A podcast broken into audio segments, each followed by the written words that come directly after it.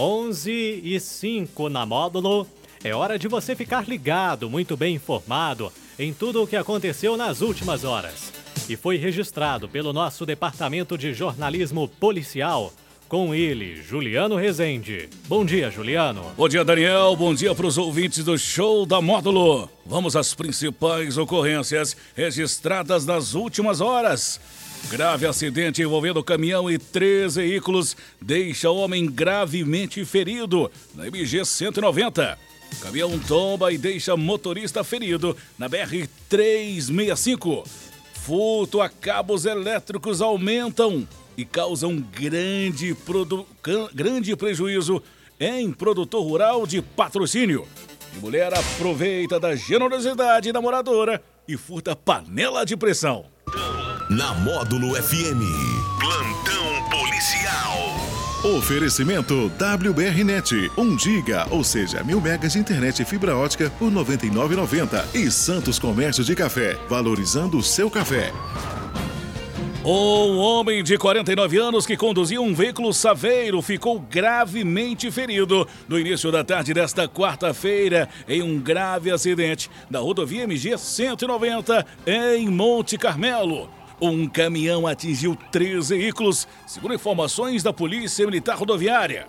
Na chegada do SAMU, o motorista da Saveiro, com placas de Monte Carmelo, foi encontrado preso às serragens. Estava consciente, porém confuso foi levado em estado grave para o hospital de Monte Carmelo. Já os ocupantes dos demais veículos não sofreram ferimentos. Conforme a polícia, o condutor da Saveiro seguia sentido Monte Carmelo, a cidade de Romaria, quando teve que parar o automóvel por conta de um galho de árvore que obstruía a pista. Momento em que uma Fiat Estrada, com placas de Belo Horizonte, que deslocava no mesmo sentido, também parou. Na sequência, seguia um caminhão de cor branca que deparou com os veículos parados. Entrou na via de fluxo oposto para não colidir nos automóveis, mas acabou atingindo um veículo Vectra com placas de Monte Carmelo que seguia no sentido contrário. Desgovernado, o caminhão também atingiu os veículos Fiat Estrada e a Saveiro. O acidente ocorreu no KM 38 e segundo os militares, a rodovia ficou parcialmente interditada, sendo liberada somente após a retirada dos veículos. Um caminhão com placas de Brasília tombou no fim da manhã desta quarta, na BR-365, no quilômetro 488, município de Patrocínio. O motorista teve ferimentos leves. De acordo com o corpo de bombeiros que foi acionado ao local, o homem que não foi identificado teve escoriações pelo corpo. A vítima foi encaminhada para o pronto-socorro municipal e não se sabe o que pode ter provocado o tombamento do caminhão. O furto de cabos elétricos para a venda de cobre no mercado paralelo não é novidade nos dias de hoje. Porém, casos recentes na região de patrocínio tem deixado a comunidade em alerta, porque além dos prejuízos financeiros, há uma série de transtornos provocados pela falta de energia. A maior dificuldade, dizem os fazendeiros, é identificar os criminosos e a rede de receptação que existe por trás desse tipo de crime. Conforme a polícia, mais um caso foi registrado na manhã desta quarta, em uma fazenda localizada na região de Pedros. Imediatamente, uma guarnição da polícia se deslocou ao local, para os porém os autores já haviam evadido, tomando rumo ignorado. No local, os militares constataram que foram danificados cerca de 1.300, ou melhor, foram levados 1.300 metros de fio da rede elétrica.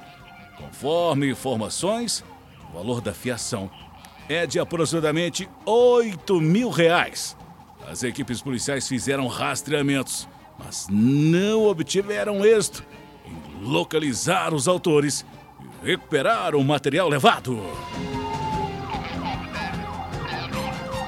Em patrocínio, uma moradora que reside no bairro Olímpio Nunes foi vítima de furto e teve a sua panela de pressão furtada nesta quarta, quando uma mulher aproveitou da generosidade da vítima e adentrou na residência para cometer o crime com a desculpa de pedir alimento. Conforme a vítima, a autora trata-se de uma mulher em condições de rua. Chegou na residência pedindo por alimento. No entanto, após a saída da mulher, a vítima deu por falta da panela. Posteriormente, acionou a polícia militar. De posse das informações, a PM realizou rastreamentos à procura da suspeita. Porém, até o momento, sem sucesso. O ciclista Ricardo de Oliveira Vicente, de 55 anos, que estava internado em estado grave, morreu na tarde desta quarta-feira no hospital da UFO em Uberlândia. Um buraco existente na via teria provocado o acidente, que aconteceu no dia 10 de abril desse ano, próximo à ponte de acesso ao bairro Enéas, em patrocínio. No boletim de ocorrência registrado no dia do acidente, conta que a vítima estava conduzindo uma bicicleta pela Avenida Marciano Pires.